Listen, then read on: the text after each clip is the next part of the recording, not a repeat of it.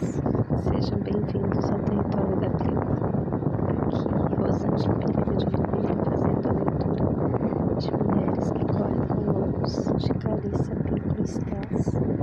Hoje seguimos com outra parte do conto do curso da meia-noite.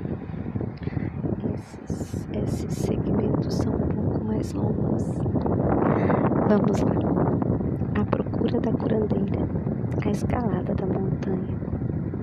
Portanto, em vez de procurar ter um bom comportamento e não sentir raiva, ou em vez de usá-la para incinerar todo e qualquer ser vivo no raio de 100 quilômetros, é melhor primeiro convidar a raiva para se sentar conosco, tomar um pouco de chá e conversar, para que possamos descobrir o que provocou essa sua visita.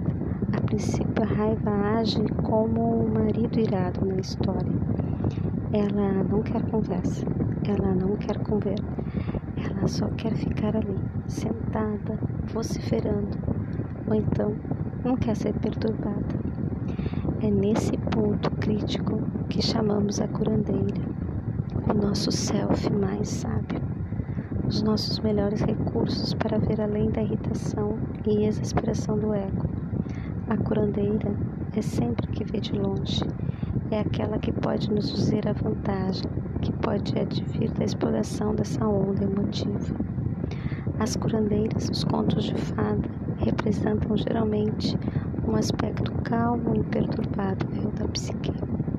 Muito embora o mundo externo possa estar em ruínas, a curandeira interna não se perturba com tudo isso e mantenha calma para calcular o melhor meio de prosseguir. A psique de toda mulher contém esta ordenadora.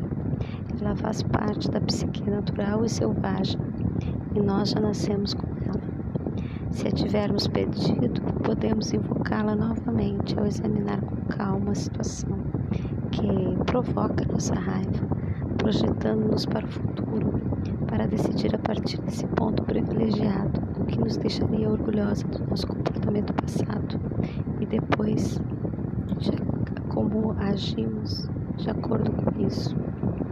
A indignação ou irritação que sentimos naturalmente com relação a vários aspectos da vida e da cultura é exacerbada quando houve repetidas ocorrências de desrespeito, perseguição, negligência ou extrema insegurança na infância a pessoa ferida dessa forma fica sensibilizada para futuros traumas e utiliza todas as defesas para evitá-la. Significativas perdas de poder, ou seja, a perda da certeza de que somos dignos de cuidado, respeito e atenção, geram uma tristeza extrema e juramentos irados por parte da criança que, quando adulta, ela nunca mais se permitirá ser ferida daquela forma. Além disso, se a mulher foi criada com expectativas positivas inferiores às dos outros membros da família, com severa restrição à sua liberdade, às atitudes ou ao seu linguajar, entre outras, é provável que a sua raiva normal cresça diante de assuntos, tom de voz, gestos, palavras e outros gatilhos sensoriais que as façam lembrar dos acontecimentos originais podemos chegar bem perto de uma reconstituição dos traumas da infância ao examinar com cuidado o que faz com que os adultos percam o controle. Queremos usar a raiva como uma força criadora. Queremos usá-la para mudar, desenvolver e proteger. Portanto, quer a mulher esteja tratando da irritação momentânea de um filho, quer que se trate de uma queimadura extensa e grave, a perspectiva da curandeira é a mesma. Quando há tranquilidade, pode haver aprendizado. Soluções criativas são possíveis. No entanto, quando há vastos incêndios com ventos. Olá, pessoas. Então, teve imprevisto aqui. O áudio ficou cortado. Mas tudo bem. Vamos de novo. Então, nós estávamos falando que quando há tranquilidade, pode haver aprendizado, soluções criativas são possíveis. No entanto, quanto a vastos incêndios com ventos e chuvas, seja no mundo subjetivo, seja no mundo objetivo, tudo arde e não sobra nada a não ser cinzas. Queremos poder olhar de volta para nossos atos com dignidade. Queremos algo para mostrar em vez de sentir raiva. Embora seja fato que às vezes precisamos expressar nossa raiva antes de podermos avançar para uma tranquilidade esclarecedora, isso precisa sofrer algum tipo de contenção. Se não for assim, é como jogar um fósforo aceso na gasolina.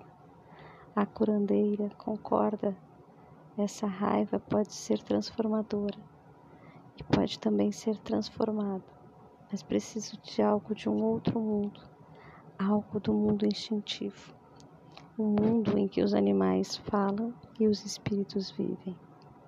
No budismo existe uma ação de busca chamada Nilbru, que significa entrar na montanha para alcançar a compreensão de si mesmo e para fazer os laços com os deuses. Trata-se de um antigo ritual ligado aos ciclos de preparo da terra, semeadura e colheita. Embora seja bom passear nas montanhas concretas, existem também as montanhas no mundo subterrâneo, no nosso próprio inconsciente. E felizmente, todas dispomos da entrada para o mundo subterrâneo de nossa própria psique. Podemos, por isso, penetrar rapidamente nas montanhas em busca de renovação.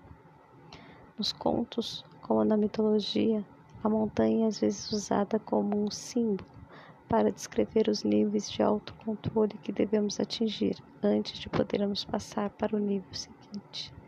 A parte de baixo da montanha, os contrafortes, representa muitas vezes o impulso no sentido da conscientização tudo que ocorre nos contrafortes é considerado em termos da maturação da consciência.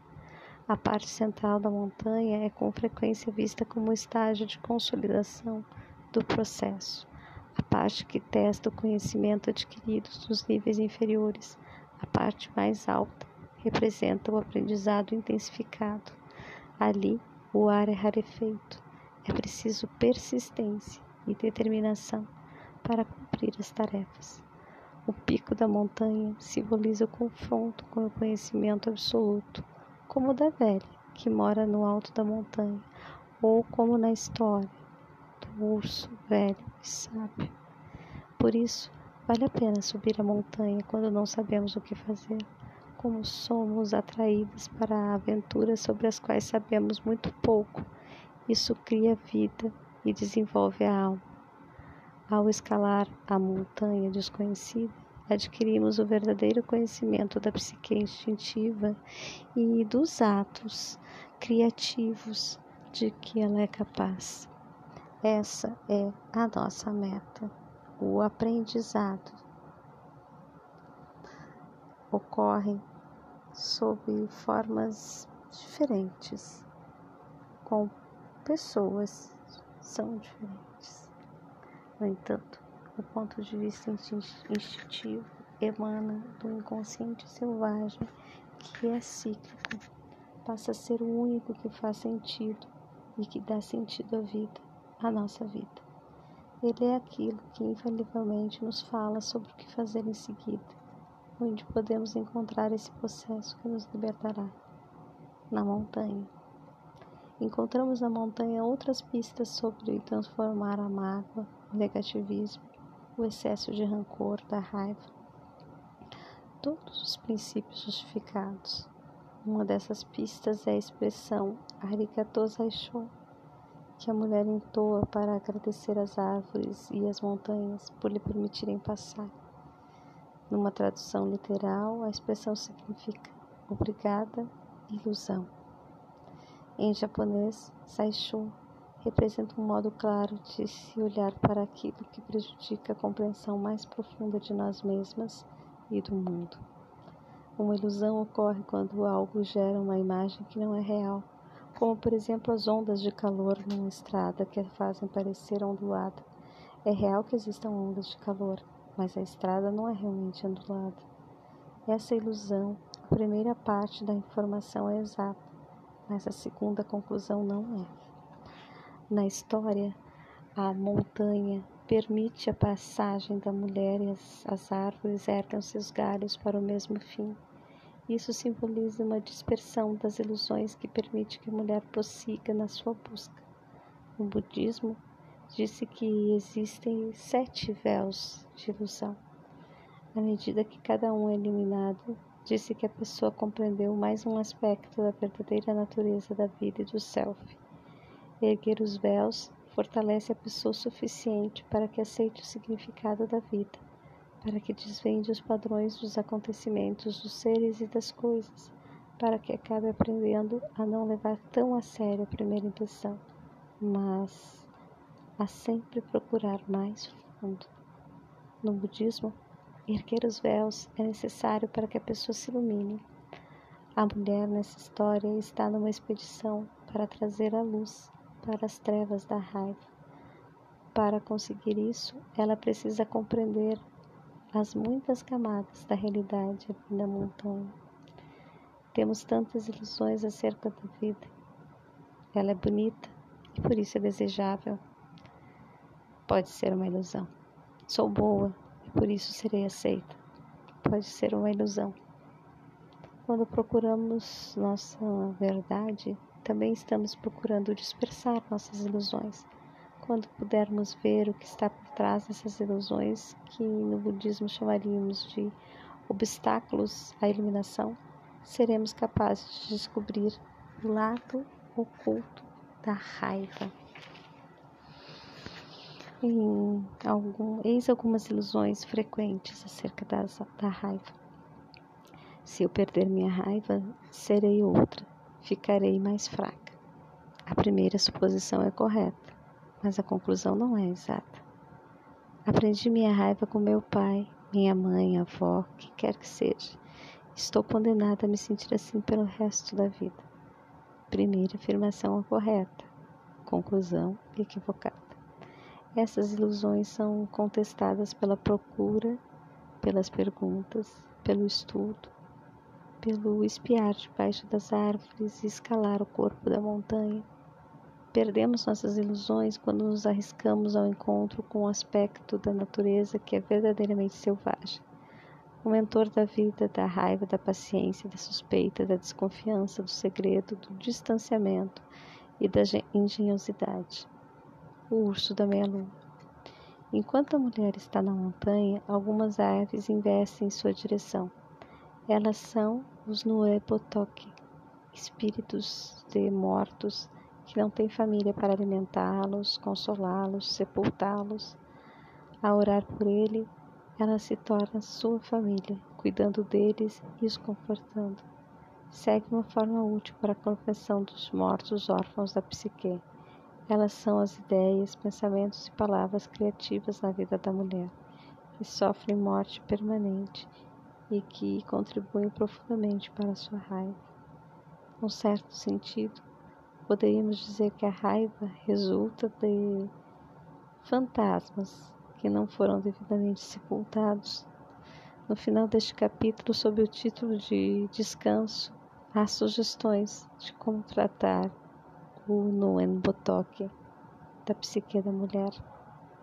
Como a história ilustra, vale a pena agradar ao urso sábio, a psique instintiva, e não deixar de oferecer alimento espiritual, quer que se trate de igreja, orações, psicologia arquetípica, vida imaginária, arte, alpinismo, canoagem, viagens ou o que seja.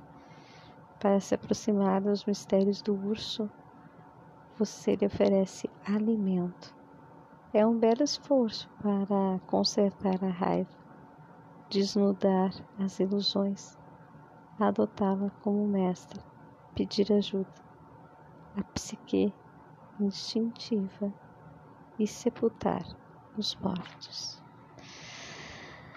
Ai, que linda história, que lindo segmento hoje. Gratidão pela companhia até aqui. Até amanhã. Namastê.